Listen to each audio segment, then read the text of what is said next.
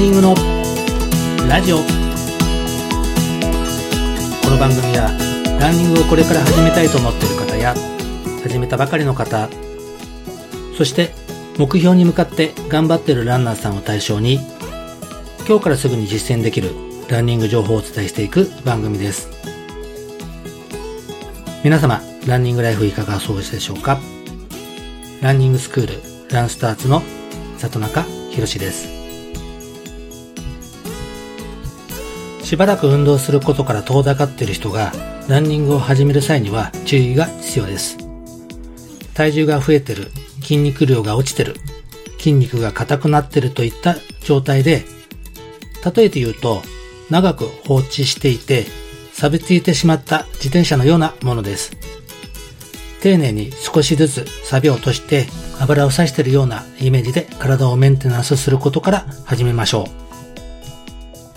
本格的なランニングを始める前に、まずウォーキング主体でトレーニングを進めていくのをお勧めいたします。ランニング時の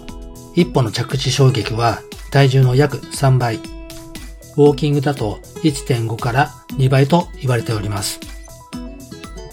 筋肉や関節の準備ができてないうちに長く走ると膝などを痛めてしまう可能性が高まります。それでは長続きしませんので、まずはウォーキング主体で試してみてください。ウォーキングはランニングよりもはるかにダメージが少ない運動です。それでいて、どちらか一方の足が必ず体を支えているため、足腰の筋力強化にはとても効果があります。どのようにするかというと、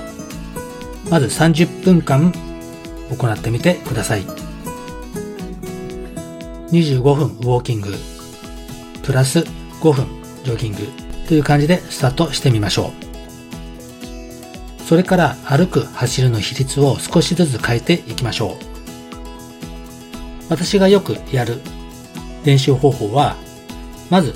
軽く体操を3分間行って、ウォーキング5分、ゆっくりジョギング、ウォーキング5分、ゆっくりジョギング5分、ウォーキング5分、体操2分行うと、合計30分というメニューを組んでおります。金哲彦さんの本の中に、初心者でも無理なく確実にランニング習慣を始められるサンドイッチ法という方法を取り入れています。このように練習をいろいろ組み立て方を自分の好みでカスタマイズしてみるのもいいかもしれません。ランニング生活を一層楽しいものにしてくれるはずです。この30分間というのはなぜかというと、ダイエットに詳しい方はすでにご存知かと思いますけれども、人間の体は運動を始めてからおよそ20分を超えるあたりから汗をかく量が急激に増えて新陳代謝が活発になってくるということをよく言われております。ですので、ダイエット効果を期待してランニングを行う場合は、この段階からが本格的な体脂肪燃焼時間だと思ってみるのが妥当だと思います。ランニングは誰かに教わらなくても始められる簡単なスポーツですけども、楽しく効率的に走るために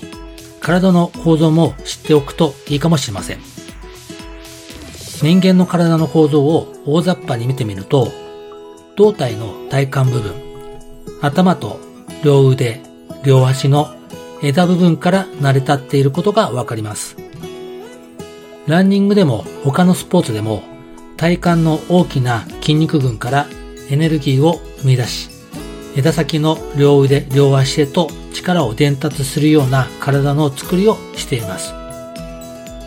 正しいフォームで走るためには骨盤、肩甲骨、姿勢を意識することが大切です。ランニングの時、常に動かし続けている両腕と両足、それぞれの付け根は肩やもも上部ではありません。体幹の中から伸びていると考えてください。そして走る前におすすめなのがダイナミックストレッチです。肩甲骨、股関節を重点に行うストレッチですので、ぜひ取り入れてみてください。今回はウォーキングとランニングを組み合わせたサンドイッチ4と体の構造をお伝えしました。いかがでしたでしょうか？